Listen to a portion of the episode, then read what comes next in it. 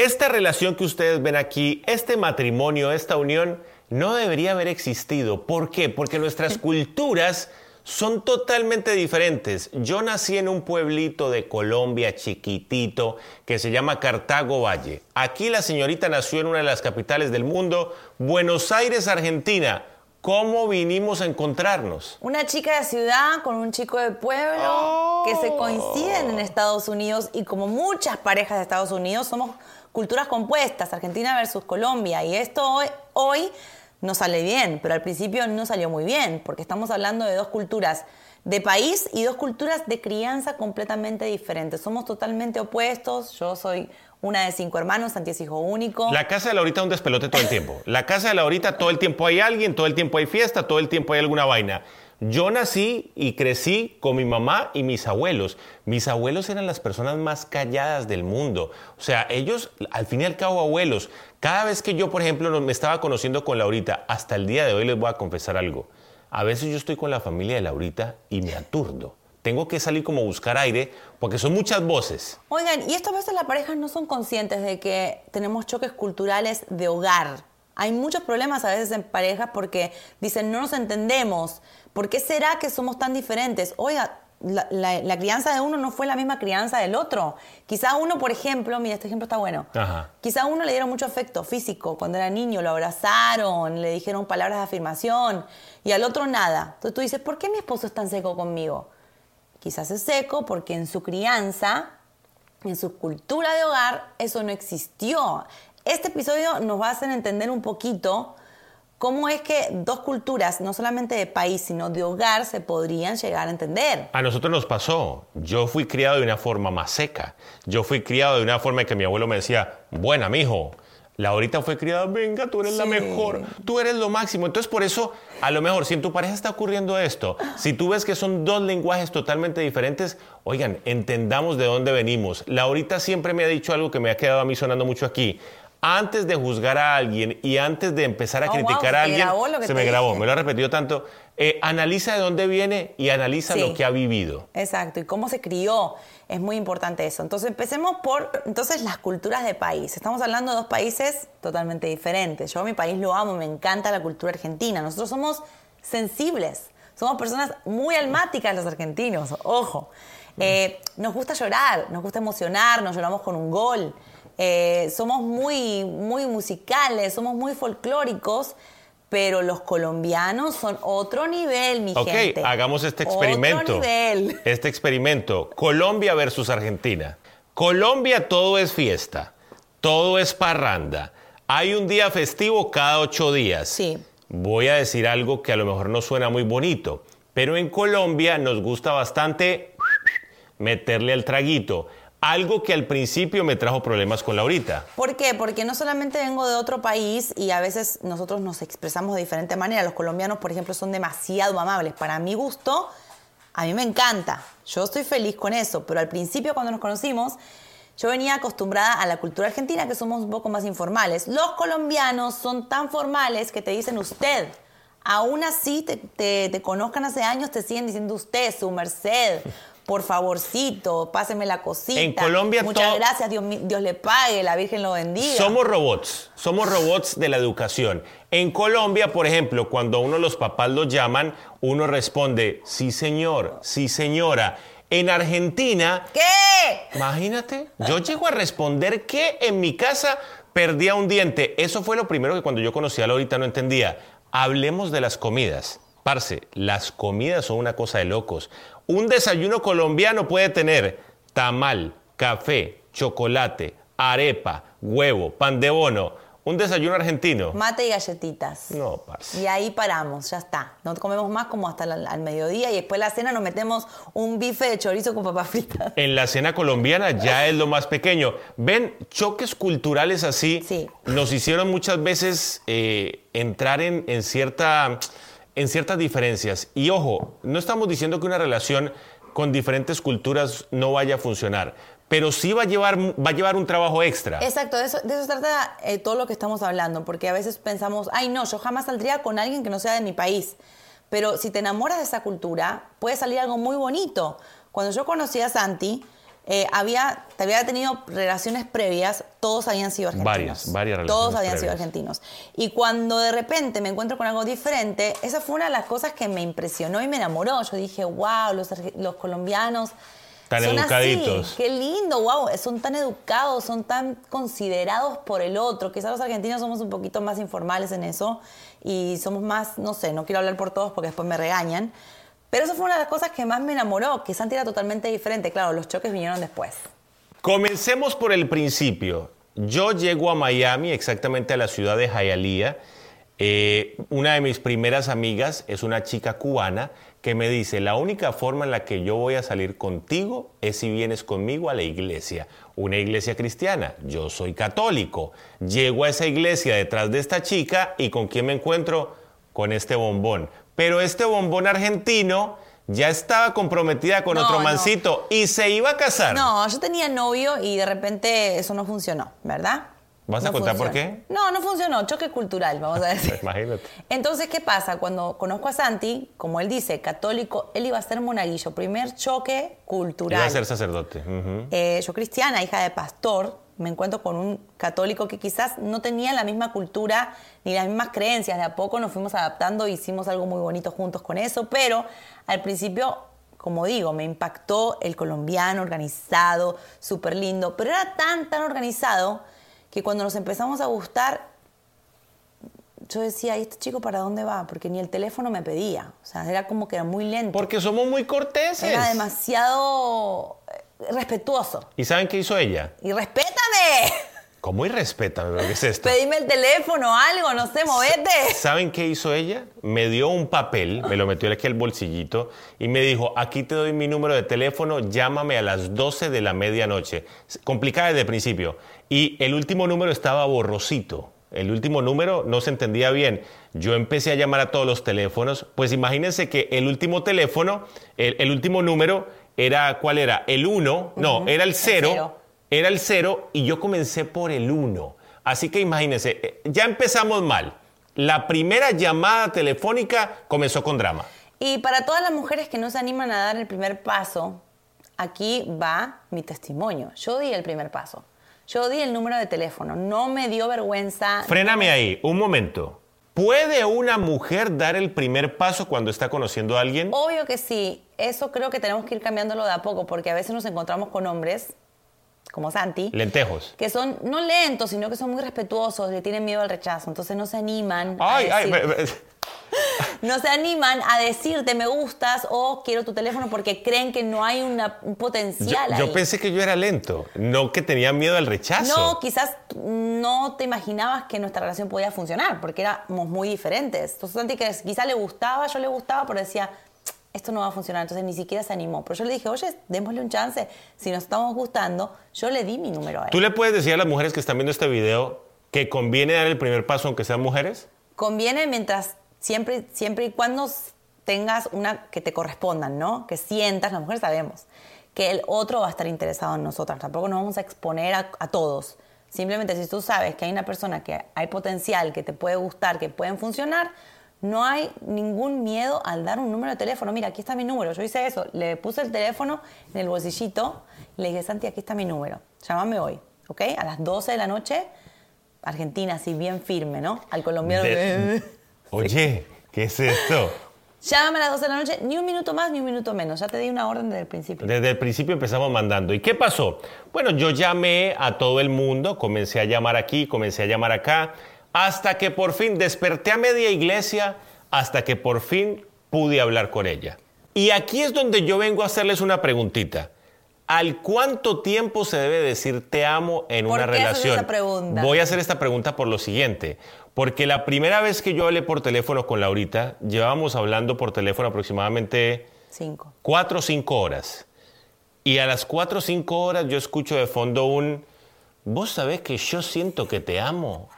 Y yo, Ay, y yo me quedé frío. Y yo le digo, "E- esta mujer me está diciendo que me ama. Ah, llevamos hablando cuatro horas. ¿Qué hice yo como buen colombiano, como Cortés? Yo le dije, yo también te amo.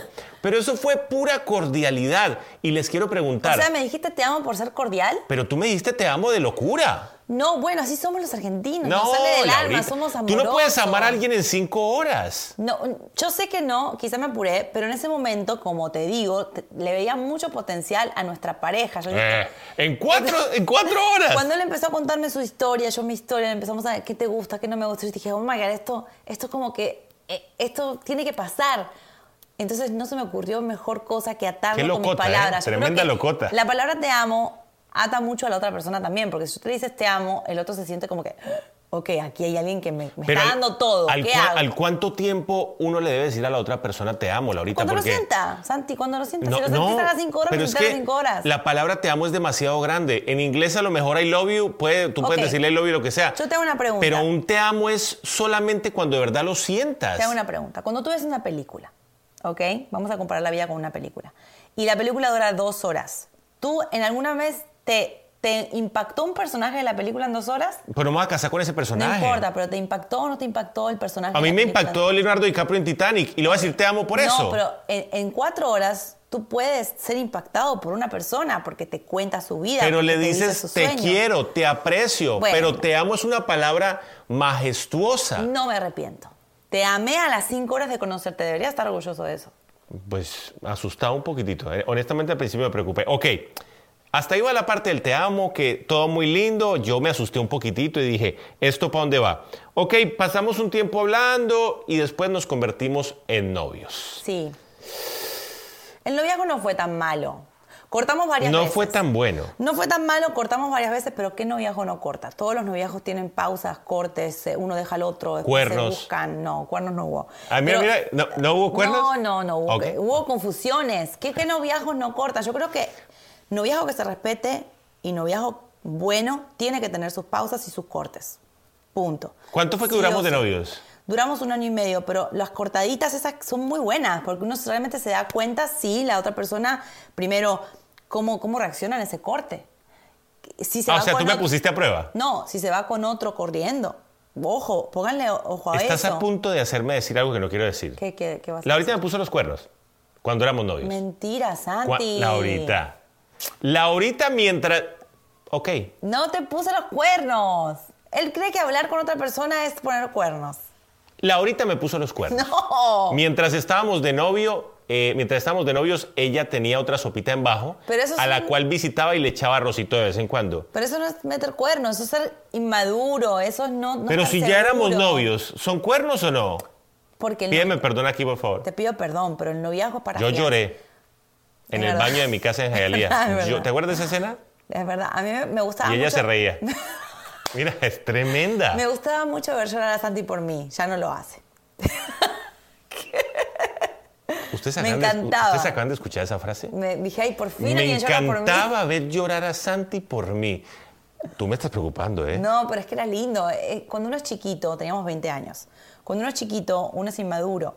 Esas pausas que tuvimos, esas confusiones fueron buenas fue afianzando nuestra relación. Pero estábamos hablando de choques culturales y uno de los choques culturales es que cuando nos pusimos de novios, obviamente, el primer choque cultural fue que cuando yo llegué a tu casa, me encontré con mi señora suegra. Suegra colombiana, parce. Suegra colombiana, que un saludo a todas las señoras colombianas, me encantan, las admiro a todas, pero es una cultura mujer colombiana, una mujer fuerte. Matriarca, es una mujer muy matriarca y, y tiende a proteger bastante. Entonces mi primer encuentro con ella, yo argentina, muy informal, vengo de una familia gritona, una familia eh, ruidosa, musical, creativa. Oh.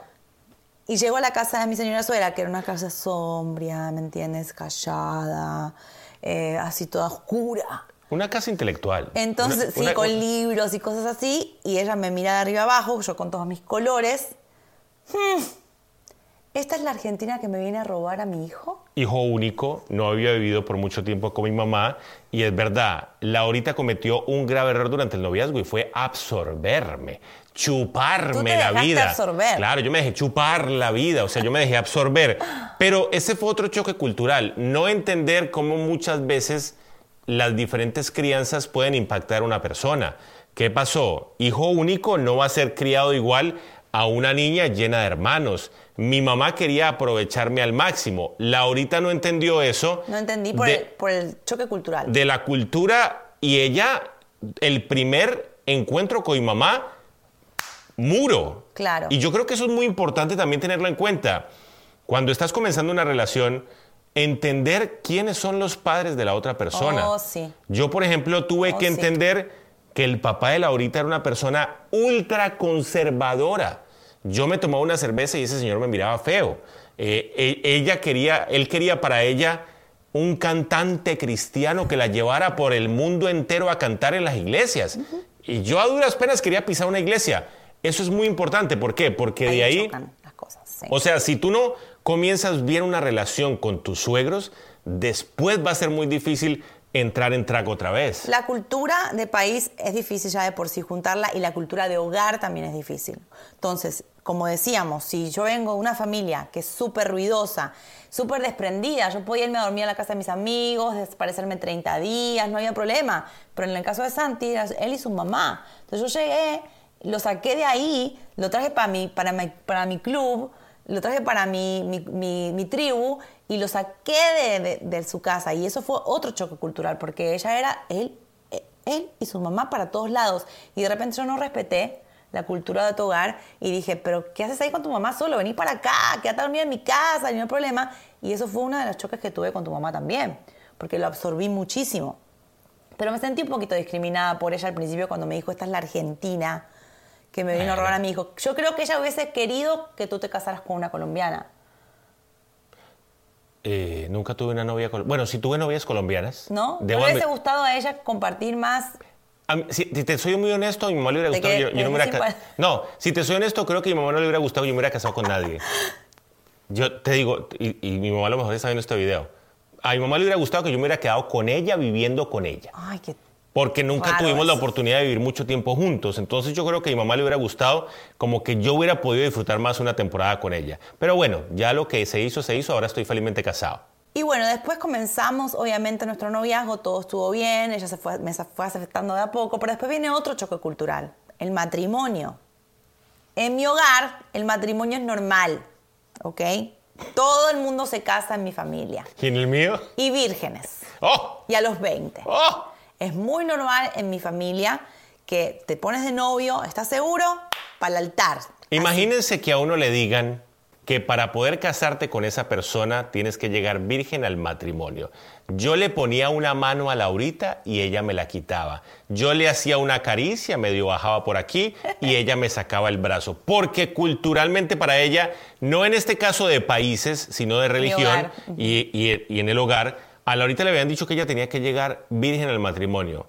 A mí a duras penas me hablaron de sexualidad en mi casa. Yo lo que quería era ya concretar. Tenía 17, 18 años y no había tenido un primer cuerpito conmigo, ¿me entiendes? Yo quería concretar y para mí, fue, para mí fue muy duro entender que una persona quisiera llegar virgen al matrimonio. Y te adaptaste a mi cultura realmente, porque yo le dije a Santi, mira, desde el principio le dije, mira, en mi casa esto es así. Eh, yo no puedo hacer esto, no podemos dormir juntos en el mismo cuarto con la puerta cerrada, no podemos pasarnos de la raya, no podemos, literal, no podemos hacer absolutamente nada. Y él se adaptó Y a mi yo cultura. quería meter mano. Yo podría haberme adaptado a la tuya, pero en mucho de nuestro matrimonio y nuestra relación, Santi se ha adaptado más a mí de lo que yo me he adaptado a él, por eso te quiero agradecer, porque siempre él ha sido muy, eh, muy abierto a cambiar sus maneras. Esa fue una de las maneras que él tuvo que cambiar, que dijo, ok, ¿me tengo que casar? Ustedes saben lo que es que te digan así de frente. Primero, llegar virgen al matrimonio.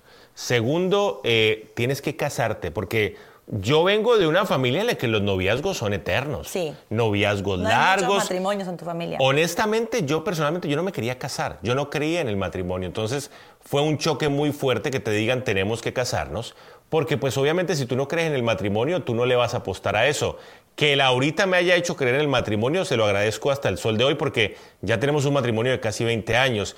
Pero al principio, si ella me hubiera dado la, a escoger, a lo mejor seguiríamos siendo novios todavía. No, eso no hubiese permitido. Por eso, si hay parejas donde el hombre dice que no cree en el matrimonio y no se quiere casar, pregúntate por qué. Quizá viene de una cultura familiar donde no hay matrimonios, donde no le fue bien a nadie casándose y tú tienes que traerlo a tu lado, porque claro, siempre va a jalar el que no quiere, ¿no? Claro. Siempre va a empujar, no, ¿para qué nos vamos a casar? No es importante. Pero no, la persona que quiere hacer esto, que es bonito realmente, yo, yo le apuesto al matrimonio, me encanta que la gente se case, tienes que traerlo a tu cultura. ¿Cómo? No obligando. No, no, obligando no funciona. No obligando, sino pintándole una vida buena. Si no vienes de una familia, haz una buena familia. Claro. Eso se puede resetear. Si a tu papá le fue mal en el matrimonio, tu, tu mamá nunca se casó, quizá no tenías a unos tíos que tenían unos super parejas, pero yo te, te- di la posibilidad de hacer algo bueno. Le dije, vas a ver que nos va a ir bien. No nos fue tan bien al principio, pero después salió bien. No, dicen por ahí una frase, si no vienes de una familia feliz, haz una familia feliz. Ojo, yo crecí con una familia, eh, lo que pasa es que pues obviamente mi mamá estaba viajando, crecí con mis abuelos que fueron un buen ejemplo de matrimonio, pero pues obviamente el hecho ya de tú crear tu propio matrimonio ya es un cuento totalmente diferente. Entonces, eso fue uno de los choques también, cuando decidimos casarnos, cómo él iba a adaptar su vida a esta vida que yo le estaba proponiendo y realmente eso funcionó. Por eso es muy importante saber que si somos de diferentes países ya va a haber desafíos, pero si somos de diferentes educaciones, valores, religión, todas las casas son un mundo. Cada casa es un pequeño país, con sus pequeñas costumbres, con sus pequeñas luchas, con sus pequeñas reglas. La cosa es que traigas la tuya al matrimonio, pero no, no sea escrito en piedra. Que No. cada uno se pueda adaptar a la cultura del otro también. Yo me enamoré de la cultura colombiana, por ejemplo. Laurita, a, a esta, a esta altura de la vida, más colombiana que yo, ¿eh? Me encanta. Laurita me dice, vamos a Colombia. Laurita prepara platos colombianos. Eh, Lauri- por ejemplo, Voy a hacer chicharrón ahora. los domingos Laurita desayuna tamal. Sí. Creo que, que también es muy importante no cerrarse a la cultura del otro. Sí. No cerrarse y no decir, mira, tu cultura es esa, yo tengo la mía. No. Abrámonos, exploremos. ¿Por qué no? Simplemente eh, queriendo enamorarte. A mí me enamora de Laurita que ella quiera enamorarse de la cultura colombiana. Es algo que me encanta de ella. Pero hay algo que quiero recomendar a las parejas que tienen culturas diferentes. No se puede imponer la cultura al otro, no puedes obligarlo a hacer cosas que en tu país son normales, ¿ok? Porque hay muchas parejas que dicen, eh, en mi casa no se come esto, se come esto, entonces impone al otro a comer solamente arepas, arepas, arepas, arepas, Claro, arepas. tampoco. Y no, un día quiero comer media luna. Hay que tomar café, café, café, café. No, quiero mate cocido. Entonces no podemos tampoco decir en esta casa no se. No, hay que a- abrirse. A mí a veces me molesta, y te lo digo sinceramente. Dilo, dilo a la cámara. Que a veces yo hago mate y Santi lo mira con asco y hace como que. "Ugh". ¿Te molesta, verdad? me molesta porque eh, para mí el mate es algo que me conecta con, mi- con mis raíces. Entonces me molesta que a veces dice, "Ugh, ese mate huele feo, No me, me manchas, me dice, ay, queda toda la cocina llena de hierba. Es que ¿saben qué es lo que me molesta del mate? Y lo voy a decir aquí, perdón. Decilo, Santi. El camino de mate que queda en la cocina, ¿sí me entiendes? Porque no se puede tomar el mate y botarlo en la basura, no. Queda una línea de hierba por todo lado, en el lavaplatos, en todo. Entonces, pues por eso a lo mejor el mate no me cae muy bien, pero ¿saben qué? Pido perdón aquí a mis hermanos argentinos. Eso. Y pide perdón también por hablar mal de Messi. Ah, es que estoy como enojado con Messi actualmente. Son dos cosas que no se tocan, el mate y Messi, ¿ok? Perdón, Pero no. bueno, creo que la, la- la conclusión de todo lo que hemos hablado es que sí funcionan las parejas multiculturales. Sí, si se le pone definitivamente, ganas. definitivamente. Y sí funcionan las parejas que tienen diferentes culturas de hogar. Así sea hijo único con uno que se crió con mucha gente, seco con, con una persona súper cariñosa. Pero creo que sí definitivamente es muy importante el analizar y no juzgar. ¿De dónde venimos? ¿Cómo fuimos criados? ¿Por qué somos como somos? Laurita me enseñó eso. Cuando tú analices de dónde viene esa persona, todo va a ser más fácil. Y tienes que tener interés por saber Claro. cómo se crió tu pareja. In- indagar. Yo a veces me entero de cosas de Santi cuando era chiquito que me quedo súper sorprendida. Por ejemplo, en su, en su familia eh, no hacían cumpleaños ruidosos, por ejemplo. No había. No, yo me acuerdo mucho- que, por ejemplo, mis abuelos me decían, ay, mi hijo, el próximo año le celebro doble el cumpleaños. Porque, vamos, yo fui criado por abuelos, ya estaban cansados, habían criado un montón de hijos, entonces creo que esa fue la diferencia. Pero ¿saben qué? Yo creo que todo trabajándose se logra. Si la cultura es diferente, lo que sea que es diferente, todo trabajando se va a lograr, o sea que lo importante es que le metan ganas. Exactamente. Espero que les haya gustado mucho este episodio. Hasta aquí. Y si quieren dejar sus comentarios aquí abajo para que nos cuenten cómo les ha ido con una pareja multicultural. O hasta preguntas nos pueden dejar y las respondemos. Un abrazo, bye bye. Bye. Boost Mobile tiene una gran oferta para que aproveches tu reembolso de impuestos al máximo y te mantengas conectado. Al cambiarte a Boost, recibe un 50% de descuento en tu primer mes de datos ilimitados. O, con un plan ilimitado de 40 dólares, llévate un Samsung Galaxy A15 5G por $39.99. Obtén los mejores teléfonos en las redes 5G más grandes del país. Con Boost Mobile, cambiarse es fácil. Solo visita boostmobile.com. Boost Mobile, sin miedo al éxito. Para clientes nuevos y solamente en línea, requiere AroPay. 50% de descuento en el primer mes requiere un plan de 25 dólares al mes. Aplican otras restricciones. Visita boostmobile.com para detalles.